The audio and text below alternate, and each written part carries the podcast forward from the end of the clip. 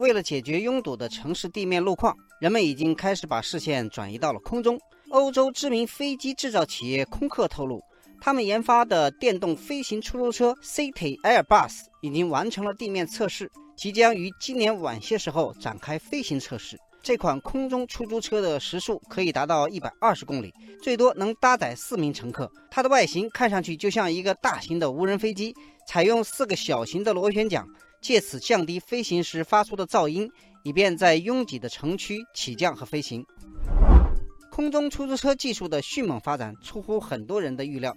网友喝水的鱼说：“这下好了，小说里写的空中汽车不再是梦了。”网友龙一说。小时候看电影《第五元素》，觉得空中飞的汽车都是科幻片里才有的东西，没想到马上就要变成现实了。当然，空中出租车真正投入运营还需要政策方面的配合。目前，全球只有少数国家对这种空中出租车发放了测试牌照，这些国家的空管制度相对比较开放。网友真言说，技术上它的实现可能没啥难度，关键是能不能上路。因为涉及到城市安全和交通法规的管理问题，还有地面临时停泊的问题。网友李知乎说：“这个技术可能太超前了，城市低空管制开放的难度太大了。”除了政策方面，商业模式也是一个难题。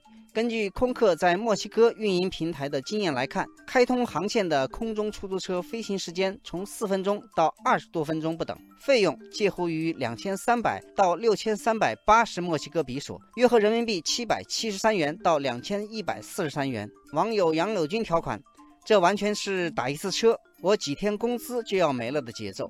网友猫丁丸说，如果成本降不下来，这个东西恐怕终归只是有钱人的玩具。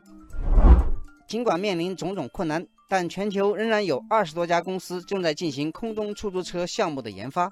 众多的飞机制造商、汽车制造商和互联网公司都在这方面投入巨资。网友浩璇认为，这么多知名公司都在做这个项目，说明短距离空中飞行极具商业价值。未来只要找到合适的商业模式，肯定会极大的降低人们的通勤成本。